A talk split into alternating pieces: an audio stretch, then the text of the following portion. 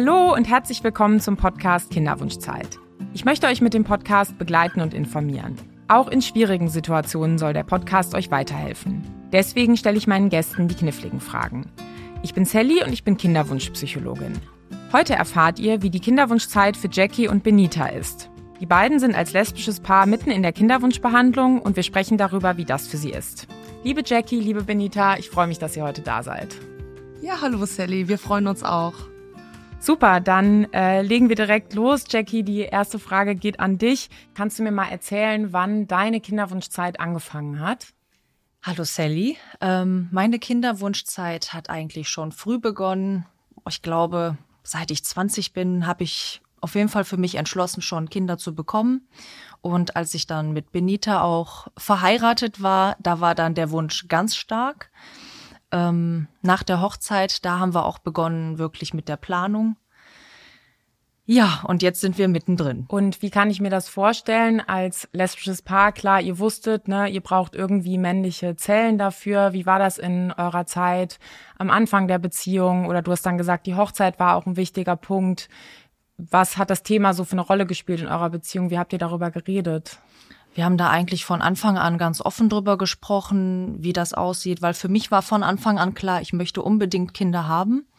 Und Kinder bekommen auch vor allem. Der Wunsch, auch schwanger zu sein, ist für mich ganz, ganz wichtig. Und damals gab's ja, äh, ich glaube, wir hatten im Vorgespräch ne, gesagt, ihr seid ja schon lange zusammen, da gab's das Samenspenderegistergesetz noch nicht. Hattest du damals mit 20 auch schon eine Vorstellung, wie das Kinderkriegen dann gehen kann? Oder war das für dich eher was so, ja, da kümmere ich mich dann drum, wenn's dran ist?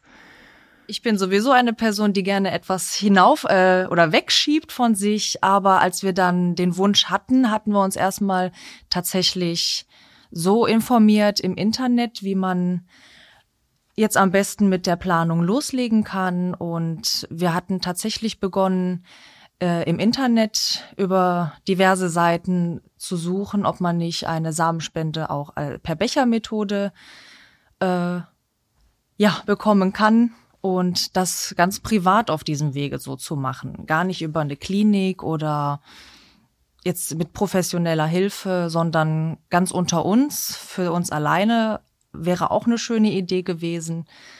Aber im Endeffekt haben wir uns doch für die professionelle ja. für den professionellen Weg entschieden, das über eine Klinik dann zu machen. Ja, ja, das ist interessant, dass du das erzählst. Ähm, wie war denn da, was habt ihr da so herausgefunden? Also wo hast du dich informiert und ähm, wie wie ist dann die Entscheidung gekommen zu sagen, hm, ich glaube, wir gehen doch in eine Klinik und machen das mit dem medizinischen Weg? Hm, dieses Ungewisse war einfach, wenn man selbst sich darum jetzt kümmert, dieses Ungewisse, was ist mit, ähm, mit dem Adoptiv, Adoptivsverfahren, Schiefkindsadoptivsverfahren und ähm, die Voruntersuchung auch des Mannes, ist er gesund? Da weiß man natürlich nicht. Da müsste man sich um alles selber kümmern. Und ja, deswegen haben wir uns eigentlich auch dafür entschieden, dass wir diesen Weg dann doch nicht so gehen möchten. Ja, das ist wichtig, dass du das erwähnst, weil im privaten Umfeld wird auch oft von, das wird dann zwar das Wort Privatspende, wird zwar gesagt, aber wie du auch schon richtig gesagt hast, ähm, die Adoption durch das zweite Elternteil kann dann irgendwie nur stattfinden, glaube ich, wenn das Elternteil unbekannt ist, auf jeden Fall, wenn es keine Elternschaft beansprucht. Und das ist eben immer so ein bisschen die Frage, wie wird das andere beteiligte Elternteil reagieren, wenn das Kind auf der Welt ist und wird das dann alles so funktionieren. Und da gibt's eben keine rechtlichen Maßnahmen, die man machen kann. Also man kann nicht sozusagen dem Kind rechtlich sein Elternteil, was bekannt ist, sozusagen rechtlich wegorganisieren, so nenne ich das mal. Und auch wenn man sich vorher einig war, und das ist bei der Samenspende ja eben anders geregelt, ne? Ja. Benita, kannst du dich noch erinnern? Jackie hat jetzt gesagt, als sie 20 war, wusste sie schon so Kinder kriegen und auch selber schwanger sein. Kann sie sich vorstellen, wie war das bei dir? Also dazu muss ich sagen, meine Frau ist da, also Jackie ist gerne so Hals über Kopf und einfach rein und ich bin eher die Planerin und für mich war klar, wir müssen bestimmte Schritte gehen, also zu dem Zeitpunkt oder ich glaube ein Jahr vor unserer Eheschließung ist erst das Gesetz rausgekommen, dass gleichgeschlechtliche Paare heiraten dürfen. Wir haben immer noch nicht dieselben ähm, Rechte wie heterosexuelle Eheleute, aber mir war klar, da muss vorher was passieren. Ich muss eine finanzielle Grundlage haben, ich muss ein Zuhause haben, ich möchte die Frau ehrlichen, damals hieß es, glaube ich, eingetragene Lebenspartnerschaft. Mir war wichtig, dass ein Grund aufgebaut ist und dann erst. Deswegen, sie kam mit 20 schon mit dem Thema, da habe ich gesagt, wir müssen erstmal noch was aufbauen und dann können wir über Kinder sprechen. Das heißt, so lange seid ihr auch schon zusammen? Genau richtig, ja. Ja. Gute zehn Jahre jetzt, ne? Fast schon elf. Uh, fast schon elf Jahre, genau. Okay, das heißt, wie alt bist du, Benita? Ich bin jetzt 33. Und Jackie? Ich bin jetzt 31. Okay, das heißt in einem ganz äh, durchschnittlichen Alter. Ich glaube, das äh, durchschnittliche Alter in Deutschland für das erste Kind zu kriegen ist 31, irgendwas, irgendwie so. Benita, kannst du mir noch was darüber erzählen, äh, wie ihr die Entscheidung getroffen habt, wer von euch jetzt erstmal schwanger wird? Die Entscheidung war super einfach, weil, wie gesagt, ähm, Jackie hatte den Wunsch schon, also mal Mutter zu werden oder ein Kind zu bekommen, schon Ewigkeiten vorher. Und ähm, da will ich ihr auf jeden Fall den Vortritt lassen, weil der Wunsch einfach danach diese Zeit mitzumachen, diese neun Monate und diese ganze körperliche Erfahrung wollte sie viel, viel intensiver und viel extremer äh, durchleben. Und deswegen lasse ich ihr natürlich den Vortritt. Und so haben wir uns auch dafür entschieden, dass sie das erste Kind bekommt. Und im Optimalfall, was das Leben hinterher bringt, wissen wir nicht, dass ich dann das zweite Kind bekomme. Aha, okay. Das heißt, jetzt können wir vielleicht mal ein bisschen auch auf den Prozess ähm, von der Samenspende zu sprechen kommen. Dann nehme ich an, ihr habt vielleicht was bestellt, was möglicherweise auch für ein zweites Kind noch reichen könnte.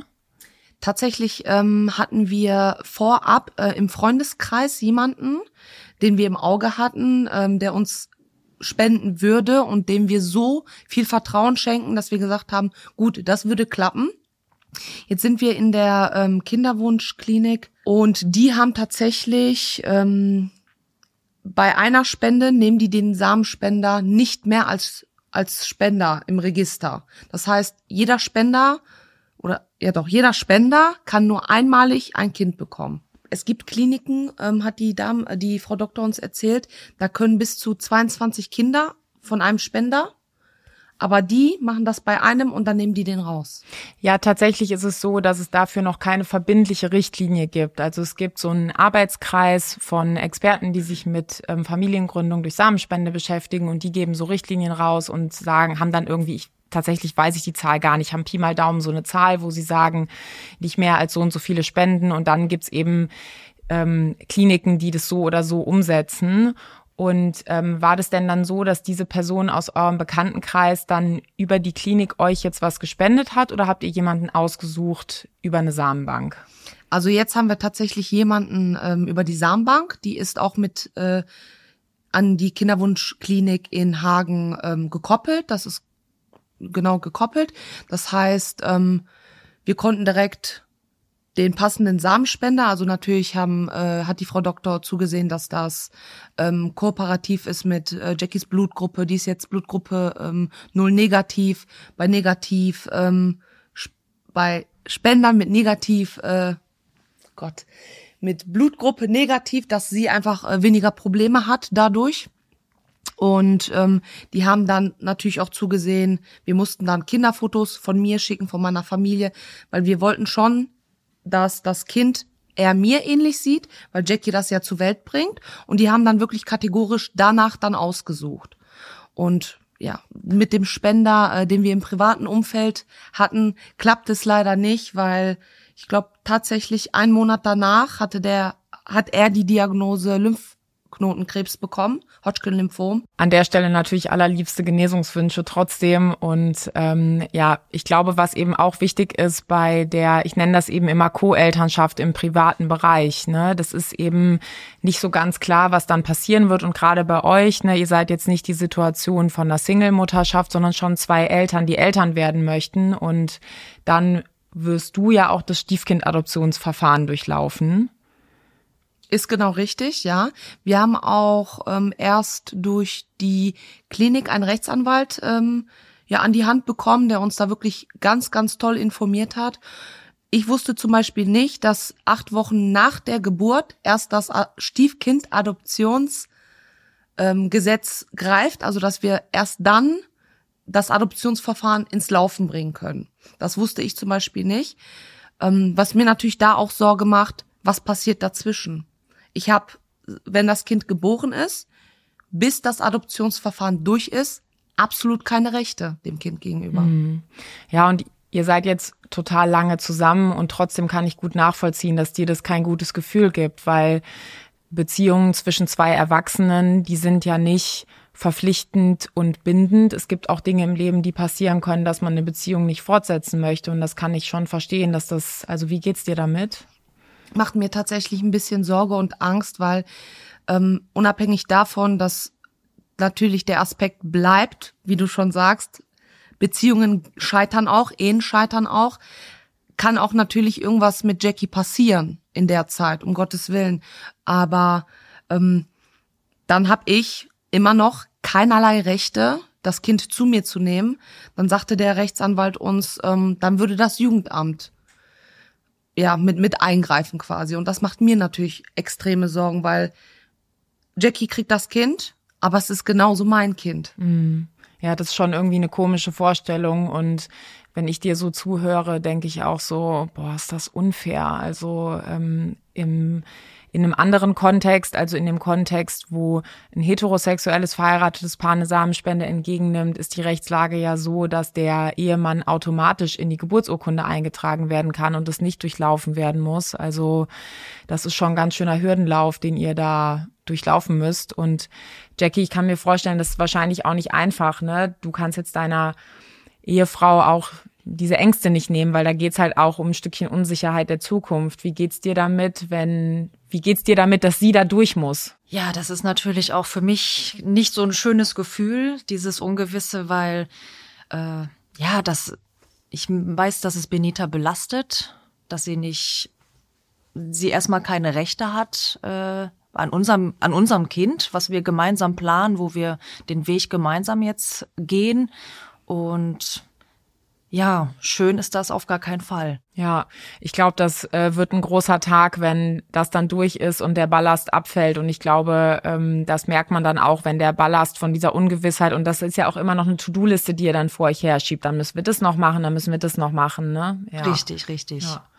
Und ähm, wie ging es dir so mit der äh, Auswahl des Spenders? Hast du dir da viele Gedanken drum gemacht oder äh, fandet ihr das Verfahren auch ganz gut von der Klinik, dass die da unterstützt haben? Ich weiß, dass es auch so Verfahren gibt, wo man sich quasi fast schon wie ein Katalog von Spendern angucken muss. Da sagen auch manche, dass es überfordernd ist. Wie, wie geht's dir damit? Also ich muss sagen, in der Klinik, das war wirklich super geplant und organisiert von der Klinik. Die haben, wie gesagt, nach der Blutgruppe vor allem geschaut, dass der Rhesusfaktor negativ ist und haben schon so ein bisschen kategorisiert oder aussortiert äh, auch anhand von Benitas Fotos, von den Kinderfotos und auch jetzige Fotos, dass das äh, Kind natürlich ihr ähnelt. Und die hatten uns eine gar nicht so große Auswahl geschickt. Und wäre da nichts dabei gewesen, hätten wir natürlich weitersuchen können, aber wir waren eigentlich ganz schnell fündig. Ja. Wir waren auch, uns auch ganz schnell einig und ja. Was haben die euch denn gegeben als Informationen? Ähm, wir haben einen Steckbrief bekommen von dem Spender und auch tatsächlich ein Kinderfoto von ihm. Ähm, und da steht berufliche, der berufliche Werdegang, dann ein ganz normaler Steckbrief, äh, Augenfarbe, Haarfarbe, Größe etc. Und ja, auch so die persönlichen Eigenschaften des, des Spenders mhm. waren mit drin, genau. Benita, weißt du noch, wie das war? Wie ging es dir beim Durchgucken von diesen Angeboten oder Profilen? Also wir hatten vorab von der Klinik ja auch ähm, einige Schriftstücke bekommen und konnten uns wirklich anhand dessen aussuchen. Also die haben kategorisch gefragt, welche Augenfarbe soll, soll der Spender haben, Haarfarbe, der Hautton. Also es die haben wirklich nach unseren Kriterien ausgesucht. Und ich meine, wenn mich das nicht täuscht, wir haben zwei, ähm, zwei Spendersteckbriefe erhalten. Und als wir den ersten geöffnet haben, da war und uns das Ganze durchgelesen haben und das erste Kinderfoto gesehen haben, war das so ein ja, Gefühl, ja, könnte sein, könnte nicht sein. Aber als wir den zweiten geöffnet haben, da war uns klar, das ist er.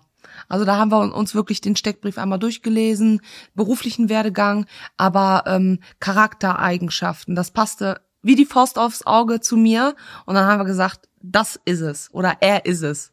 Ja, okay, cool. Das heißt also äh, gar nicht so ein Durch, Durchwühlen durch einen Haufen und man kann sich nicht entscheiden, sondern irgendwie relativ schnell auch ein gutes Gefühl. Und dann, für mich hört sich das jetzt so an, das war irgendwie nicht so ein schwieriger Prozess für euch, sondern für euch war dann eher wichtig, vielleicht auch loszulegen. Kannst, war das so oder wie erinnerst du dich noch? Auf jeden Fall, also genau so war das. Aber dazu muss ich sagen, dass die Klinik uns einfach sehr, sehr viel äh, beiseite steht und uns da wirklich sehr, sehr gut durchleitet. und wie gesagt, die haben uns das alles so angepasst. Leichter hätten die es uns gar nicht machen können, mhm. theoretisch. Okay. Und jetzt ist es ja so, da eure Familiengründung dann im Rahmen vom Samenspenderegistergesetz passiert, da kann ja dann das Kind mit 16 Jahren die Identitätsdaten vom Spender auch erhalten. Wie stellst du dir das vor? Ich weiß, es ist mega weit in der Zukunft, aber wie stellst du dir das vor? Also wir haben von Anfang an darüber gesprochen, wenn das Kind zur Welt äh, kommt, werden wir auf jeden Fall mit offenen Karten spielen. Wir werden da nichts von Weihnachtsmännern und Osterhasen erzählen und ähm, werden ihm oder ihr ähm, die Wahl komplett selber überlassen, wie sie oder er damit umgehen möchten und sind da wirklich komplett offen. Ähm, wenn eine Beziehung aufgebaut werden möchte von unserem Kind zum Spender. Ich sage jetzt bewusst Spender und nicht Vater, weil eine Vaterrolle gibt's da ja nicht. Ähm, zum Spender, dann sind wir da ganz bei und stehen dem Kind auf jeden Fall oder stehen hinter dem Kind damit. Ist ja. völlig in Ordnung. Ja, da gibt's tatsächlich auch Studien dazu. Und wenn man in den Studien guckt, wie geht's den Kindern damit, ist es tatsächlich so, je sicherer gebunden die Kinder in ihrer Herkunftsfamilie sind, umso eher haben die Mut und Neugier und sagen, ich möchte diese fremde Person kennenlernen. Und es ist überhaupt nicht so, dass die Kinder nach irgendeiner Ersatzperson suchen, sondern die möchten einfach wissen, wo komme ich her.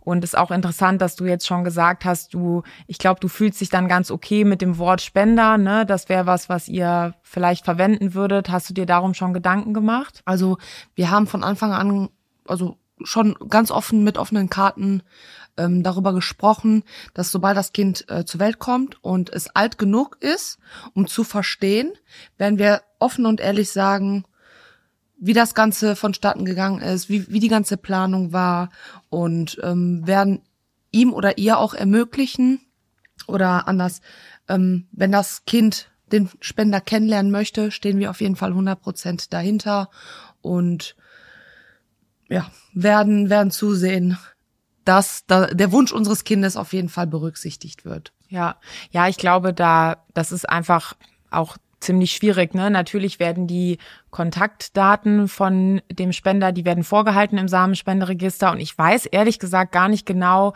ob das die Meldeadresse zum Zeitpunkt der Spende ist oder ob das auch dann fortlaufend aktualisierte Meldeadresse ist. Und wir haben ja jetzt noch nicht so viel Erfahrung. Es gibt ja noch keine Kinder aus dem Samenspenderegistergesetz, die 16 sind wie hoch dann überhaupt die Wahrscheinlichkeit sein wird, dass man jemanden findet. Und dann steht ja auch nochmal auf einem anderen Blatt, ob diese Person dann Sozialkontakt möchte oder nicht. Also ich glaube tatsächlich, dass es eine relativ aufregende Zeit wird. Ähm, was äh, würdest du denn sagen, wenn vielleicht auch schon in einem früheren Alter, wo das Kind das noch nicht so richtig verstehen kann, in einem anderen Kontext, keine Ahnung, Kindergarten oder so, jemand dann fragt, ähm, wie ihr das Kind bekommen habt oder wer der Spender oder der Vater ist? Also da werden wir auf jeden Fall immer mit offenen Karten spielen. Wir haben ein super Feedback aus unserem Freundes- und ähm, Familienkreis zu dem Thema und werden nichts verschweigen oder verheimlichen oder schönreden. So wie es ist, werden wir es auch sagen und so werden wir unser Kind auch erziehen. Ja, ja, und auch da, ich zitiere nochmal immer die, äh, die viel beigebrachten Studien, äh, da sieht man eben einfach auch, dass wenn den Kindern ein selbstbewusster Umgang mit der Familienbiografie von den Eltern vorgelebt wird, also dass Eltern eben dann in der Lage sind, ganz selbstsicher zu erklären, ja, wir sind zwei Frauen zu zweit, äh, können wir logischerweise kein Kind kriegen und wir hatten eine Samenspende, dass ein kleines Kind dann eben zu seinen Müttern gucken kann und sagen kann, ah ja, alles klar, so erklärt man das. Jackie, kannst du dir das auch vorstellen? Hast du darüber schon nachgedacht oder wie geht's dir damit? Ja, natürlich haben wir darüber nachgedacht. Wir haben das natürlich alles besprochen auch und ich bin auch der Meinung, wir müssen einfach von Anfang an ganz offen sein und nichts verheimlichen. Gerade in der heutigen Zeit ist ja schon im Kindergarten äh, sprechen die Kinder miteinander und sagen, ja, du hast aber zwei Mütter, das ist nicht normal, ja, du hast aber einen Papa und ähm, ja, wir müssen unserem Kind da von Anfang an einfach zur Seite stehen und an die Hand nehmen und es da durchbegleiten, so wie es für das Kind am besten ist. Ganz ja. einfach ganz mit offenen Karten. Ja. Ja. Und ähm, wie hat so deine Familie und dein Umfeld reagiert, als du gesagt hast, äh, wir möchten jetzt äh, ein Kind bekommen mit Samenspende? Was kam da so für Reaktionen? Ähm, ich muss sagen, nur gute eigentlich. Ich, äh, meine Mutter hatte ein bisschen Angst, als sie damals gehört hat, ich habe mich für eine Frau entschieden und nicht für einen Mann, äh, dass sie nicht Oma wird, weil sie schon wusste, dass auch bei mir der Kinderwunsch besteht. Und sie ist einfach überglücklich, dass wir die Planung jetzt in die Hand nehmen und sie freut sich auf ein Enkelkind. Und ähm, ja. Ah, die hat irgendwie gedacht, du hättest dann ja, vielleicht keinen Kinderwunsch oder das würde nicht gehen. Genau, richtig, dass einfach der Wunsch gar nicht da sein wird oder dass wir das nicht umsetzen können. Ja. Von da ist ganz egal, wo das Kind herkommt, äh, wo die Samenspende herkommt. Äh, da sind alle ganz ganz offen und fiebern schon ganz eifrig mit uns mit. Ja, ja, das ist ein ganz häufiges Vorurteil oder etwas, worüber Leute nicht nachdenken, dass sie denken, wenn jemand jetzt nicht ähm, eine heterosexuelle Orientierung hat oder cis, das heißt ja als Geschlechtsidentität sich so zu fühlen, wie man aussieht, dass dann es irgendwie sein könnte, der Kinderwunsch wäre nicht so groß. Also dass das quasi nur hetero-cis-Personen haben, ist totaler Quatsch. Das, was man sieht, da habe ich auch einmal eine Folge drüber gemacht, ist, Menschen haben einen Kinderwunsch oder sie haben keinen, aber davon ist es nicht abhängig. Und ähm, aber auch schön zu sehen, dass äh, sie dann anscheinend auch gedacht hat, ah ja, okay, nee, gut, okay, kann ich, kann trotzdem eine ganz normale Familie werden und dann das auch über Bord werfen konnte. Genau, richtig, ja. Ja. Und ähm, ich würde jetzt gerne noch ein bisschen was fragen, so zum medizinischen Hintergrund. Ich finde, bei eurer Familienform ist es ja so, ihr bekommt ja auch keine auch als verheiratetes Paar bekommt ihr ja für die Samenspende keine finanzielle Unterstützung. Das bekommen Heteropaare auch nicht. Wie ist es denn bei dir gesundheitlich? Weißt du, ob bei dir alles in Ordnung ist oder wie war so bisher deine Frauengesundheit? Ähm, also ich dachte an sich, oder eigentlich ist bei mir alles in Ordnung. Ähm, jetzt durch die Klinik haben wir natürlich so ein bisschen nachgeforscht. Es wurde äh, Blut abgenommen, Ultraschall, so sieht alles in Ordnung aus. Was jetzt bei mir festgestellt wurde, ist, dass ich wahrscheinlich an Diabetes in der Schwangerschaft sogar ja erkranken werde und da bin ich jetzt schon in Behandlung auch mit, schon vorbeugend einfach, dass wir das so ein bisschen ja dämmen können, dass es nicht so stark ausbricht oder vielleicht sogar auch gar nicht ausbricht und ansonsten war eigentlich bei mir alles gesundheitlich in Ordnung. Ja, weil es gibt ja auch Frauen, die brauchen eine Kinderwunschbehandlung, weil sie irgendeinen medizinischen Faktor haben. Und das ist ja schon unfair in eurer Situation, weil ihr ein Paar aus zwei Frauen seid, hättet ihr in ganz wenigen Fällen da, glaube ich, nur einen Zuschuss bekommen. Ne? Und ich glaube jetzt das Land Nordrhein-Westfalen, da bekommt ihr gar keinen Zuschuss, oder? Richtig, also wir bekommen tatsächlich gar keine finanzielle Unterstützung. Ja. ja. Kannst du ein bisschen was zu den Kosten sagen? Also was rollt da auf euch zu? Äh, die Kosten sind tatsächlich bislang so ein bisschen unübersichtlich. Ähm, für die Samenspende selber natürlich. Darf ich den Preis sagen? Ja, ja, ja. Wenn du weißt. Ja, ja, also für die Samenspende, für die einmalige Samenspende haben wir jetzt 1071 Euro bezahlt. Und ähm, für die Behandlung an sich haben wir bisher so rund 1500 schon bezahlt wobei noch keine Insemination stattgefunden hat.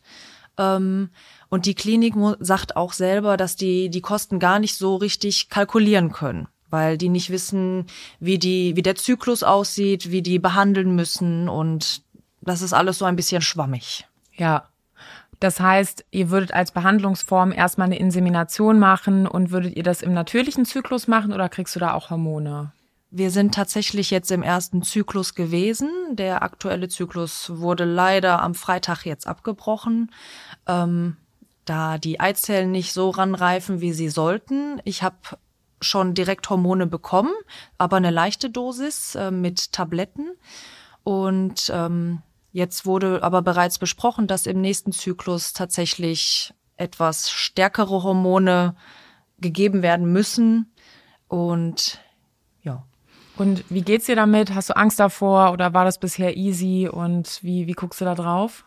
Ähm, die Hormone selber in dem Moment, wo der Zyklus noch am Laufen war, war alles in Ordnung. Also da habe ich mich, habe ich mich gut gefühlt und in dem Moment, wo es abgebrochen wurde, jetzt am Freitag, ist für mich tatsächlich eine Welt zusammengebrochen. Ich war am Wochenende, ja, wirklich am Boden. Jetzt kommen ja auch die Tränen. Ähm, einfach weil ich auch unter den Hormonen noch ein bisschen stand. Ich glaube, mittlerweile geht es. Ähm, ja, das fällt ein bisschen schwer. Ja, und das ist auch wirklich das Herausfordernde an der Kinderwunschzeit. Ja, jetzt kommen ein paar Tränchen, haben wir, nee, nicht schlimm, haben wir die Kiste aufgemacht, ne? Das ist eben, auch wenn man sich viel vorher drüber informiert und man ganz oft gelesen hat, dass es nicht so wahrscheinlich ist, dass beim ersten Mal klappt. Die Hoffnung und die Emotionen und die Wünsche für die Zukunft sind halt trotzdem da. Und ähm, was ich dir damit unbedingt sagen möchte, ist eben, ähm, die Message ist nicht, ja, da muss man sich halt zusammenreißen und weiter geht's, sondern ähm, geht's eben nur, dass man sich Zeit für die Gefühle nimmt und guckt, und dann auch guckt, was gibt einem Kraft, gibt einem irgendwie die Idee Kraft, alles klar, in ein oder zwei Wochen machen wir direkt die nächste Runde oder hat man eher das Gefühl, boah, das war so aufregend, ich muss mal kurz durchatmen, ich brauche eine Pause und irgendwie vier Wochen Zeit, in denen ich Dinge für mich mache. Wie ging's dir denn damit? Naja, als der erste Schock erstmal so ein bisschen überwunden war, also für mich ist klar, im nächsten Zyklus geht's direkt weiter. Ich bin ein ganz positiv eingestellter Mensch und ich weiß auch, dass es klappen wird irgendwie. Wir werden das hinbekommen und ich freue mich jetzt schon auf den nächsten Zyklus. Ich kann es kaum abwarten. Ja, und ähm, Benita, wie ging's dir, so daneben zu sitzen, zu gucken, ne, deine Frau nimmt da die Tabletten und du sitzt daneben und ich, ich wäre total neugierig. Ich würde vielleicht auch gern helfen wollen. Wie ist es für dich? Also ähm, ich muss sagen, Jackie hat wirklich eine Gefühlsachterbahn mitgemacht. Ähm, und man hat auch wirklich beobachten können von Termin zu Termin, ähm, sank so ein bisschen die Euphorie, weil ähm, beim ersten Termin hieß es, es ist alles noch super und in Ordnung, aber kommen Sie am Mittwoch nochmal wieder. Am Mittwoch gab es dann die ersten schlechteren Nachrichten, dass ein paar Eizellen äh, weniger geworden sind. Ähm, kommen Sie am Freitag nochmal wieder. Am Freitag gab es dann die nächste enttäuschende Nachricht. Und man hat wirklich, leider konnte ich sie bei diesen Terminen nicht äh, begleiten, obwohl ich es wirklich sehr, sehr gerne gemacht hätte, aber es klappt einfach äh, beruflich nicht. Und ähm, nach jedem Arzttermin kam direkt der Anruf und an der Stimmlage habe ich schon erkannt, oh Gott, da stimmt irgendwas nicht, irgendwas ist nicht in Ordnung. Und als wirklich am Freitag dieser Zusammenbruch war, ähm, wo die Klinik dann angerufen hat und Bescheid gesagt hat, wir brechen jetzt den Zyklus hier ab, weil es einfach keinen Sinn mehr macht. Wir warten auf den nächsten, ist wirklich vor mir zusammengebrochen. Und das war für mich mit einer der schlimmsten Situationen in meinem Leben, weil so habe ich sie noch nie äh, erlebt und das hat mich auch direkt mit runtergerissen und diese Hilflosigkeit, weil ich kann ihr ja nicht helfen, ich kann da an dieser Situation nichts ändern. Und ich bin so ein bisschen die Macherin hier in unserer Beziehung und ich konnte einfach nichts machen. Und umso schlimmer war es dann für mich. Ja, das kann ich gut verstehen, ja. Und gleichzeitig ist es so, das erscheint mir jetzt so, dass die Behandlungsform, die eure Kinderwunschklinik anbietet, ist halt genau richtig. Erstmal niedrig reingehen und gucken, ob halt eine niedrige Dosis an Medikament erstmal reicht und eben nicht sagen, jo, alles klar, die Leute haben ja einen Kinderwunsch, die bezahlen ja die Medikamente, sondern erstmal zu schauen, ob man mit so wenig wie es geht eben auskommen kann. Ne? Also ist es auch schwierig? Hast du da mal gedacht, oh Mensch, hättet ihr uns nicht von Anfang an mehr geben können oder ist es okay für dich? absolut okay, weil ich weiß, dass der Weg, den wir jetzt gehen, genau der richtige ist. Sie hat ja auch nun mal auch Nebenwirkungen jetzt durch diese ähm, vorbeugende äh, Behandlung gegen den äh, gegen die Schwangerschaftsdiabetes. Da sind ja auch körperliche Nebenwirkungen und wenn man da direkt die volle, ich sag mal, Dröhnung geben würde, das würde ihr ja auch schaden. Deswegen bin ich mir auch zu 1000 Prozent sicher, so wie es jetzt läuft, ist es richtig und wenn es jetzt diesen Zyklus nicht geklappt hat, dann wird es halt nächsten Zyklus klappen. Weil jetzt wissen die, wo, wo die dran sind und wir fühlen uns da super gut aufgehoben und die tun auch wirklich alles. Ähm, wir haben nicht das Gefühl, dass es denen primär ums Geld geht, sondern die möchten uns als Paar und anderen Paaren den Wunsch erfüllen, ein Kind zu bekommen. Ja, also das ist auch sehr stark meine Erfahrung, die ich so als Psychologin mit den Kinderwunschzentren mache. Die allerhäufigste Frage, mit denen Ärzte zu mir kommen, ist, wenn sie sagen, ich habe hier Menschen in meiner Behandlung, da schätze ich leider jetzt nach vielen Behandlungsversuchen die Erfolgswahrscheinlichkeit niedrig ein und dann kommen die und sagen, Sally, kannst du uns mal helfen, wie wir jetzt psychologisch auf eine gute Art und Weise Menschen das gut erklären können und sagen können, ne, ich glaube, wir haben jetzt hier kein Behandlungsangebot und da sitzt keiner, der sagt, haha, wie kann ich jetzt noch den nächsten Zyklus verkaufen? Also diese Erfahrung mache ich auch nicht, sondern dass die äh, Ärztinnen und Ärzte da anbieten möchten, was man mit medizinischen Möglichkeiten machen kann, um eine Familie zu gründen. Also ja, aber es ist schön, dass sich das für euch auch so anfühlt und obwohl ihr jetzt einen Versuch hattet, wo man vielleicht das Gefühl hat, okay, da ist auch Unsicherheit drin, das ist alles nicht so planbar, dann zu sagen, da fühlen wir uns gut aufgehoben und dann gehen wir in den nächsten Versuch. Und Benita, du hast ja schon gesagt, du bist so ein bisschen die Planerin. Kannst du dich da zurückhalten, bei jedem Versuch nicht immer schon auszurechnen, wann der Geburtstag wäre? Wie, wie ist es für dich? Tatsächlich fällt es mir einfach nur schwer, im Moment die Zügel aus der Hand zu lassen, weil ähm, das ist Jackies allergrößter Wunsch und dann soll sie auch machen. Ich habe die Zügel abgegeben und errechne natürlich trotzdem das Finanzielle. Ich errechne den äh, den den äh, Stichtag, wenn wenn sie äh, sagt, hör mal, ich rufe jetzt heute die Klinik an, weil ich habe heute mal eine Periode bekommen, dann sitze ich dann schon am Kalender und rechne aus, wann könnte es soweit sein, wie mache ich natürlich auch, das weiß meine Frau aber tatsächlich nicht, weil ich ihr einfach das Gefühl auch geben möchte, du du hast die Zügel in der Hand, das ist dein Körper, du machst, ich stehe dir beiseite, halt dir deine Hand, wenn es sein muss und dann läuft das auch. Ja. Ja, und äh, Jackie, wie ist das für dich? Also fühlst du dich von diesen Behandlungsschritten, hast du auch irgendwie das Gefühl, es setzt sich unter Druck oder kommst du gut damit zurecht? Wie ist das jetzt für dich, wenn es jetzt in den nächsten Zyklus geht? Ähm, ich berechne eigentlich fast stündlich schaue ich in meinen Ovulationskalender und berechne wirklich, wann kriege ich meine nächste Periode, wann habe ich meinen Eisprung, äh, wann kommt das Kind zur Welt, wenn es geklappt hat. Also ich bin eigentlich dauerhaft am Handy und am Berechnen tatsächlich. Ja, okay, ja doch. Ja. Ja, das, ähm, das zieht einen sehr auch in den Strudel. Ich nenne das immer die Wunschenergie, aber die Wunschenergie, es klingt vielleicht ein bisschen esoterisch. Ich meine das jetzt gar nicht esoterisch oder übernatürlich, aber einfach, da ist ja auch ein Wunsch in dir drin, der dir hilft, zu sagen, das ist jetzt meine Priorität und meine Energie, die ich habe, nehme ich jetzt dafür und nicht für was anderes und hups, ich habe vergessen, dass ich das machen wollte. Ne? Das ist ja auch auch wichtig, um deinem Leben irgendwie eine Richtung zu geben. Und wie machst du das in deinem Umfeld? Ähm, fragen dich Leute oft danach? Hast du eine kleine, ich sag mal, Bedienungsanleitung rausgegeben, ob die dich fragen sollen oder wie wie machst du das? Ähm, wir haben tatsächlich, also unser Umfeld, eigentlich wissen alle auch auf der Arbeit, dass wir Kinder uns wünschen. Ähm, aber dass aktuell die Planung so im Gange ist, wissen tatsächlich nur die engsten Familienmitglieder, eigentlich ganz wenige nur, weil mich das tatsächlich sehr unter Druck setzt. Gerade auch auf der Arbeit ist es sehr, sehr schwierig, auch dann die Termine einzuhalten, weil ich kann meinen Zyklus nicht stoppen. Ich muss an den Tagen zum Arzt, wenn, wenn der Arzt mir sagt, so, Sie müssen jetzt kommen.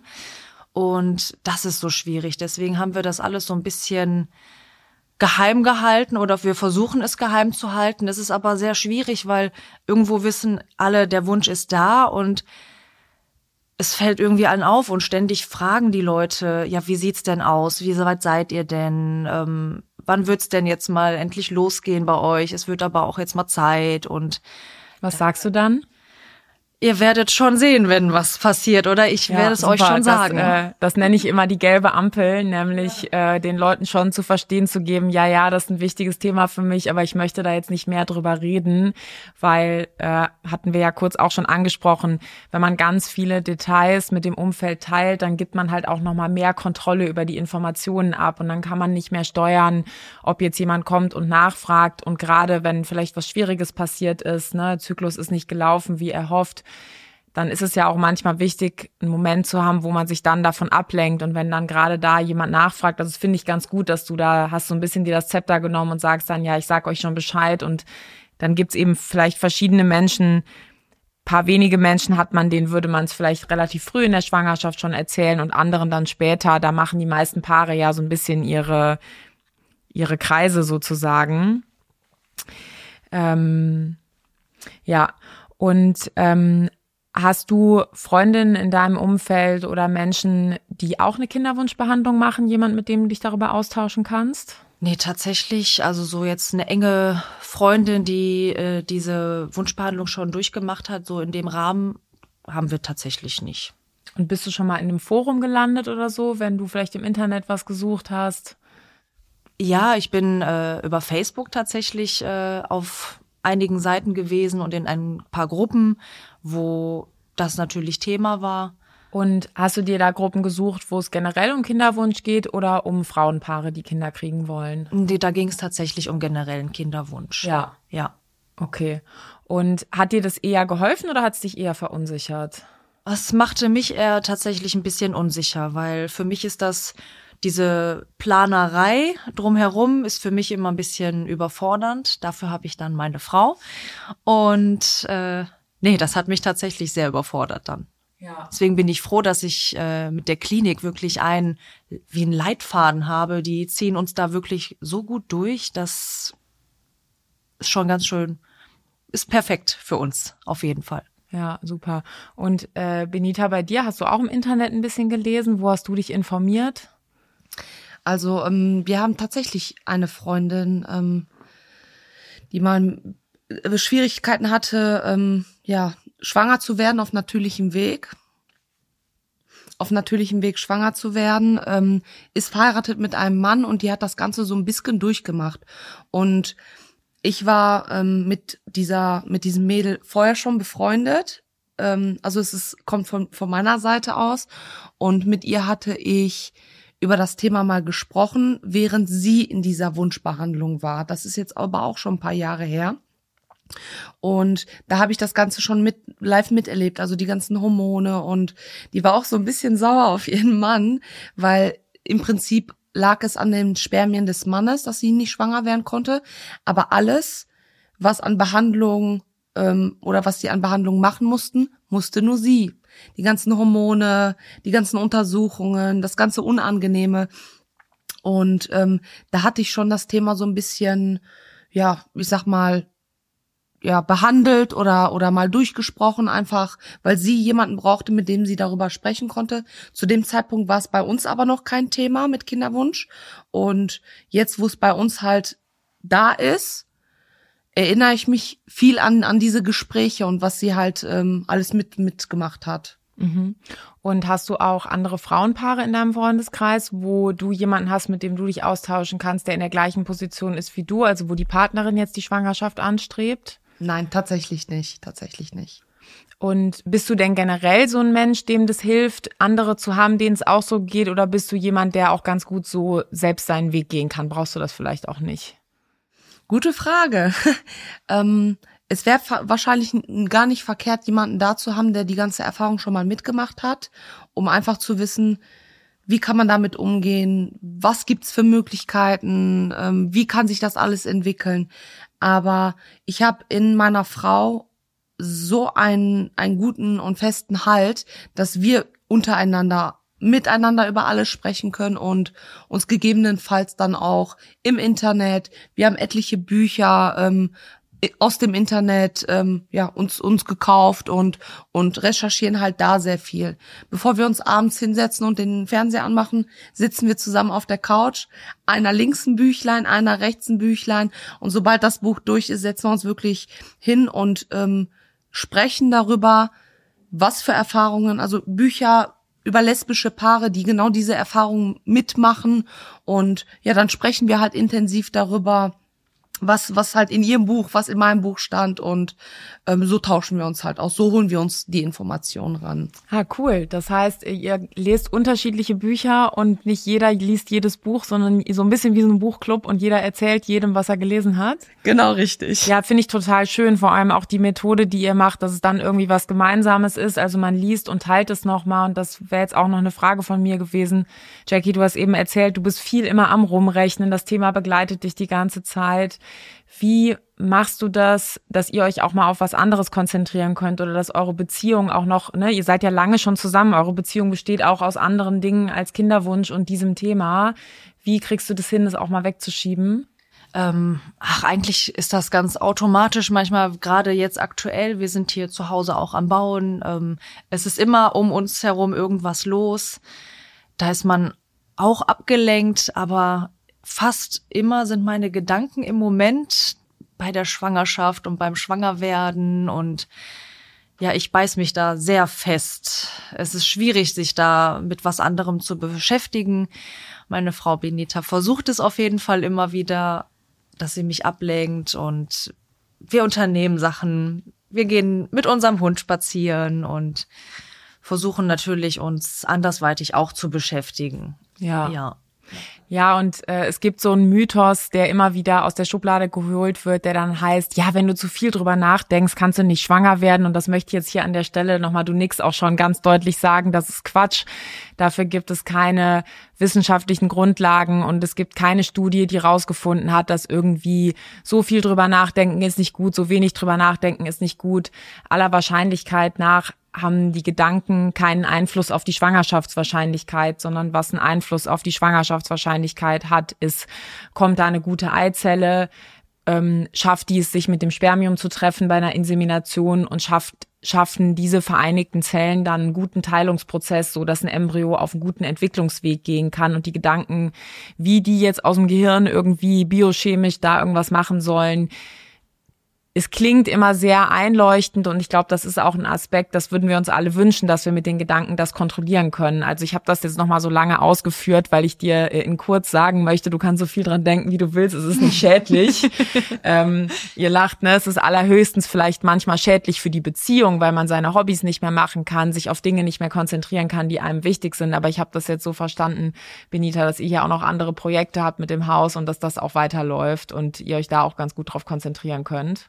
Genau, richtig. Normalerweise musst du dir das vorstellen, ich bin immer die, die dann zu viel in eine Materie eintaucht und Jackie ist diejenige, die mich dann da so ein bisschen rauszieht und sagt, komm, wir packen jetzt die Tasche, wir gehen jetzt in die Sauna und schalten einfach mal ein bisschen ab. Und das ist jetzt wirklich das erste Thema in unserer Beziehung, wo sie viel zu tief in die Materie eintaucht und wo ich dann sage, jetzt lass doch mal ein bisschen locker. Das wird schon alles gut gehen und ich weiß das. Sie darf natürlich so oft dran denken, wie sie will, aber sie verbeißt sich dann zu viel. Jetzt, wie gesagt, mit diesem, ähm, wo der erste Zyklus abgebrochen ähm, wurde, habe ich auch direkt gesagt, pack deine Tasche, wir fahren jetzt für ein paar Tage weg. Dann waren wir übers Wochenende waren wir dann in Holland. Entschuldigung, in Holland, dass ähm, sie auch einfach mal ein bisschen abschalten kann, da einfach runterkommen kann, auf andere Gedanken kommen kann. Ja. Ja, und was voll wichtig ist, man kann manchmal die traurigen Gefühle oder welche Gefühle auch immer man hat, kann man nicht zu Hause lassen. Aber wenn man mit seinem traurigen Gefühl wie mit so einem Stein auf dem Schoß das Wochenende auf der Couch sitzt, wird es einem halt schlechter gehen, als ich nehme jetzt mal das Bild, man nimmt das traurige Gefühl, packt es in den Rucksack rein und geht mit dem traurigen Gefühl am Strand spazieren. Da wird es einem am Ende wahrscheinlich ein bisschen besser gehen, weil man das Gefühl hat, man kann es ein bisschen besser tragen und ertragen. Und es geht nicht darum, dass man ne, jetzt eine Shoppingtour macht und die Gefühle sozusagen durch andere Einflüsse einfach betäubt. Und äh, ich glaube, das ist manchmal schwierig. Da muss man vielleicht eine andere Person ein bisschen mitschleppen und dann so ein bisschen da die Balance finden aus Gefühle durch, dürfen da sein und trotzdem unternimmt man was. War das, war das ein bisschen so? Habt ihr dann auch drüber gesprochen trotzdem? Genau so war das. Also wir haben uns dann wirklich eine Auszeit genommen, ähm, haben einen Tapetenwechsel, einen Ortwechsel, ähm, saßen dann da in diesem schönen Häuschen und konnten dann wirklich ausgiebig darüber reden, wie sie sich fühlt und was gerade in ihr vorgeht und einfach die ganzen Emotionen rauszulassen.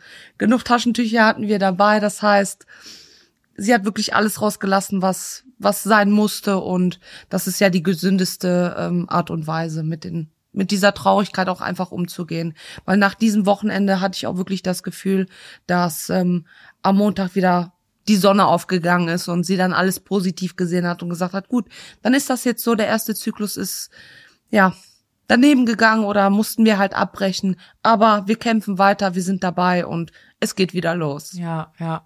Und ähm, Jackie, wie ging's dir da? Hast du manchmal dann auch gedacht, oh, meine Gefühle sind unverhältnismäßig, ich sollte nicht so traurig sein? Auf jeden Fall. Also mir war schon irgendwie, ja, mir war bewusst, dass ich irgendwie ein bisschen übertreibe, hatte ich das Gefühl. Aber ich habe es immer so ein bisschen auf die Hormone geschoben, die ich auch genommen hatte und die wahrscheinlich auch in mir waren. Ich wusste, dass dass es gut gehen wird. Das war jetzt so der erste Zyklus. Wir sind ja wirklich ganz, ganz am Anfang noch der Planung und es ist kein Zusammenbruch. Es wird schon alles gut sein und wir sind auf einem guten Weg. Aber ja. die Traurigkeit, die musste einfach raus. Ja. Ich musste das einfach loswerden. Ich konnte auch gar nichts dagegen tun. Also die Tränen, die flossen mir einfach nur so raus. Ich bin eigentlich nicht so der Mensch, der viel weint, aber in dem Moment war das einfach so. Ja, und das ist eben, die Gefühle kann man sich nicht aussuchen und die kann man über den Kopf nicht steuern, indem man irgendwie tausend Sachen liest über Schwangerschaftswahrscheinlichkeit und wie wahrscheinlich ist es, dass es in so und so vielen Zyklus klappt. Ne? Die Gefühle richten sich leider nicht danach. Und in der Kinderwunschzeit gibt man viel Kontrolle ab. Ich weiß nicht genau an wen, an die Biologie, ans Universum. Das kommt drauf an, woran man glaubt. Ne? Aber jedenfalls klar ist, man hat die Kontrolle nicht für sich. Und dann muss man irgendwie mit den Gefühlen halt umgehen, die dann kommen. Äh, und das Schlechteste, was man machen kann, ist sich selber zu sagen, ich sollte mich so nicht fühlen, weil dann kommt man nämlich nicht weiter, dann kommt man nicht da dran, was man fühlt.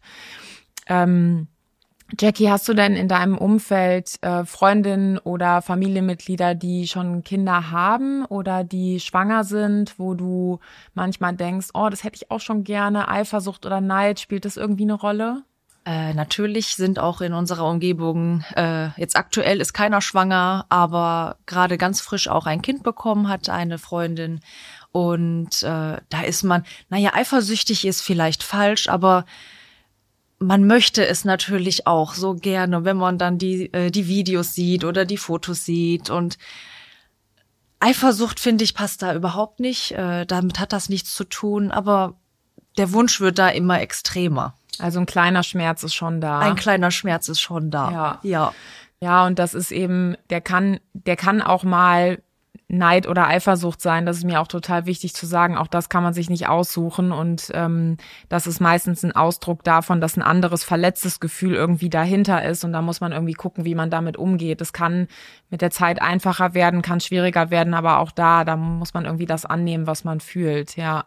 Benita, wie ist das bei dir in deinem Umfeld? Sind da Leute, die schon Kinder haben, Schwangerschaften? Wie, wie geht's dir damit? Also ähm, wir haben eigentlich denselben Freundeskreis. Ja, Eifersucht glaube ich auch, ist vielleicht das falsche Wort, aber es stichelt einen doch schon, weil man denkt, mein Gott, warum sind wir denn nicht schon so weit? Warum kann ich mein, mein Kind nicht auf dem Arm tragen und, und es abends äh, ins Bett bringen? Und also Eifersucht weniger tatsächlich, aber ähm, aktuell schwanger ist jetzt auch keiner. Meine Schwiegerin hat jetzt ähm, war im dritten, ne, im ersten Trimester schwanger, hat ihr Kind leider verloren und das nagt natürlich auch so ein bisschen an uns, ähm, weil das einfach so extrem präsent ist. Also das war schon ein ordentlicher Schlag und das macht mir Angst und Sorge natürlich, weil, äh, wie du schon sagst, Geld wächst nicht auf Bäumen. Wir sind finanziell zwar stehen wir auf guten Beinen, aber ähm, wenn man sich dann doch ausrechnet, wie viel,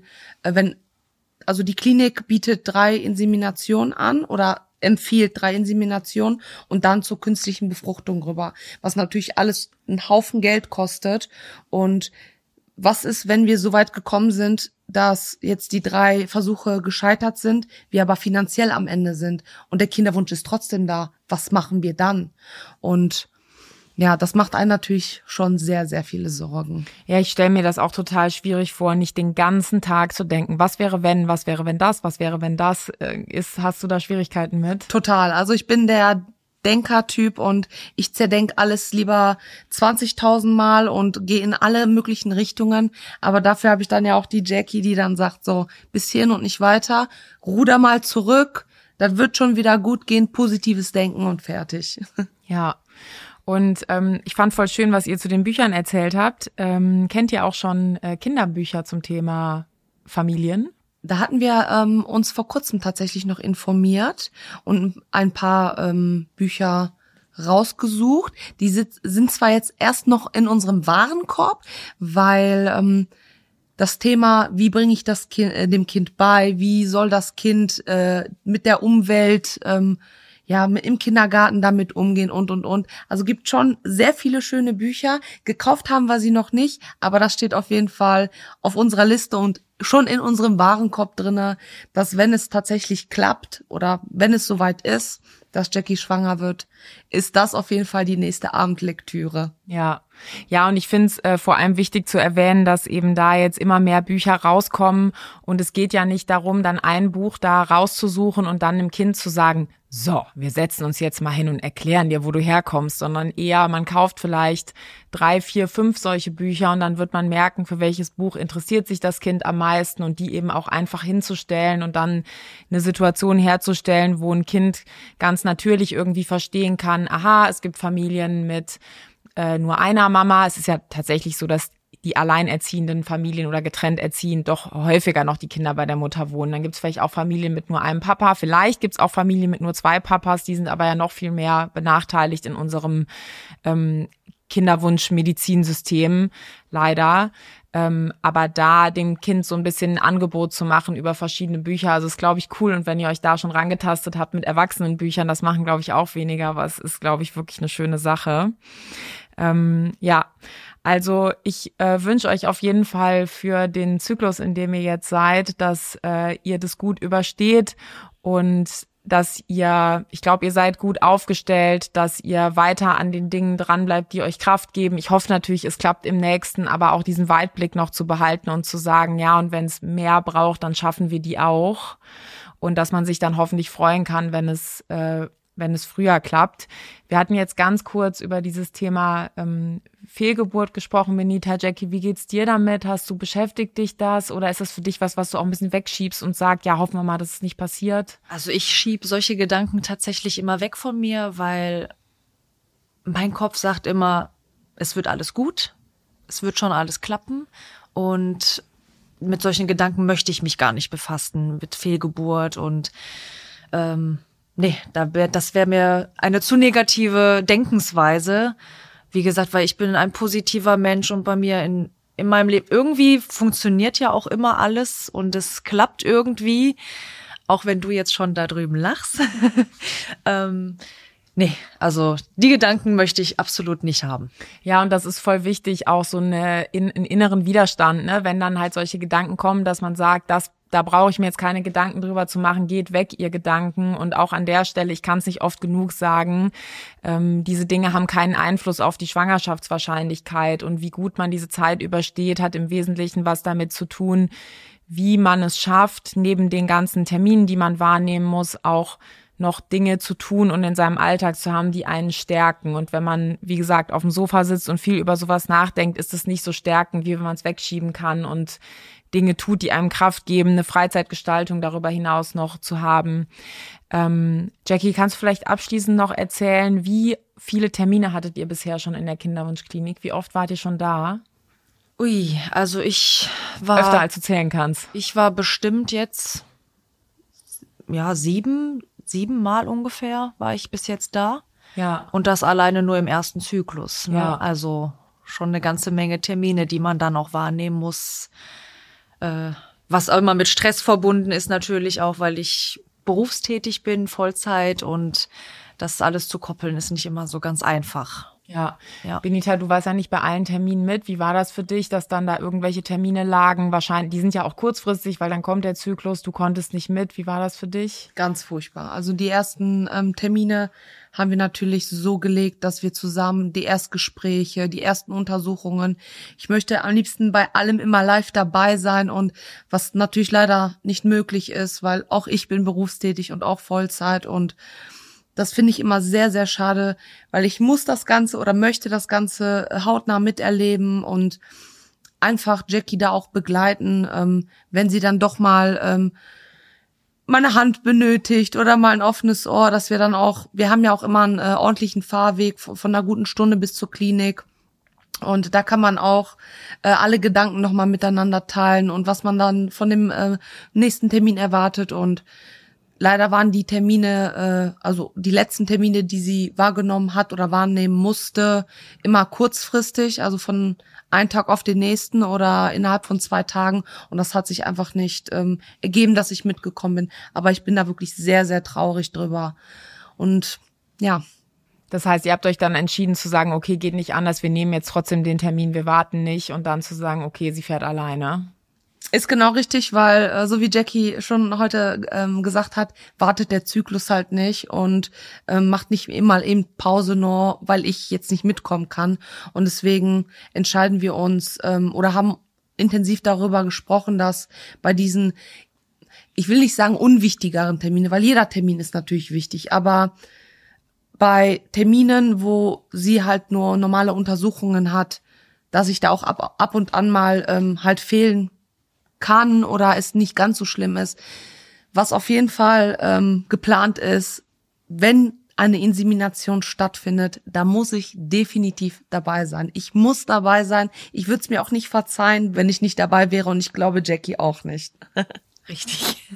und ähm, glaubst du, Männern geht's anders, die ihre Partnerin mit äh, begleiten oder glaubst du, denen geht's ähnlich wie dir, weil das halt eine ähnliche Situation ist, dass man nicht so viel übernehmen kann, dass man manchmal nicht mit kann?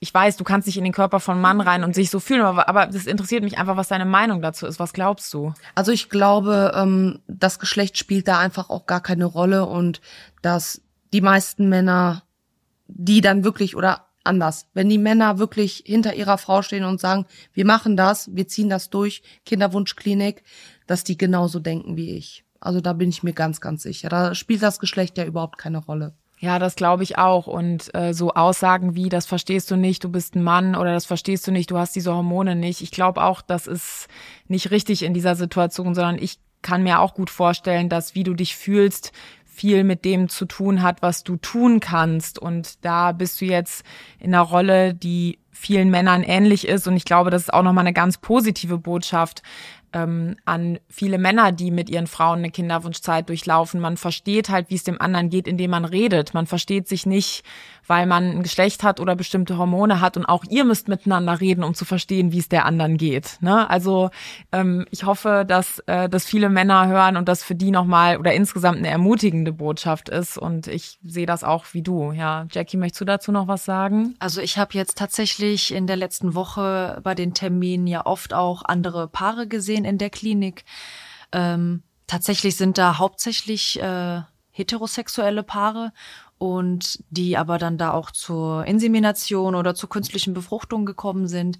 Und auch die Männer sind äh, morgens da ganz nervös, äh, zittrig und ganz aufgeregt. Also die fühlen da schon genauso mit wie auch die Frauen, denke ich. Ja. Ja.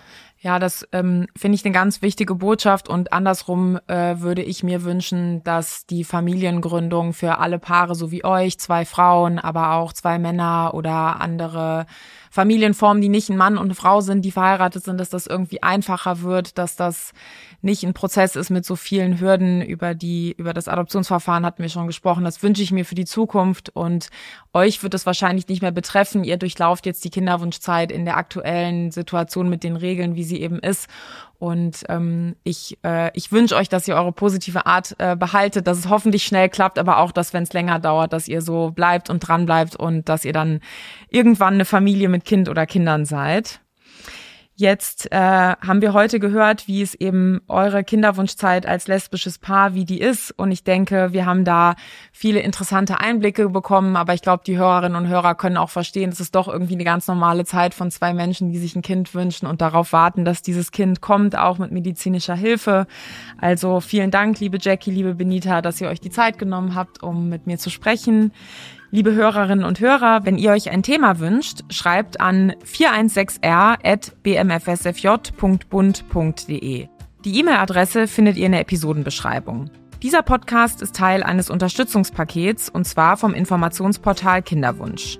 Auch diesen Link findet ihr in der Episodenbeschreibung. Abonniert den Podcast auf dem Podcast-Player eurer Wahl. Wenn er euch gefällt, gebt dem Podcast eine 5-Sterne-Bewertung. Das hilft uns, noch mehr Menschen mit dem Thema zu erreichen. Vielen Dank fürs Zuhören und ich freue mich schon auf die nächste Folge. Weitere Hilfe und Unterstützung finden Sie auf dem Informationsportal des Familienministeriums unter www.informationsportal-kinderwunsch.de.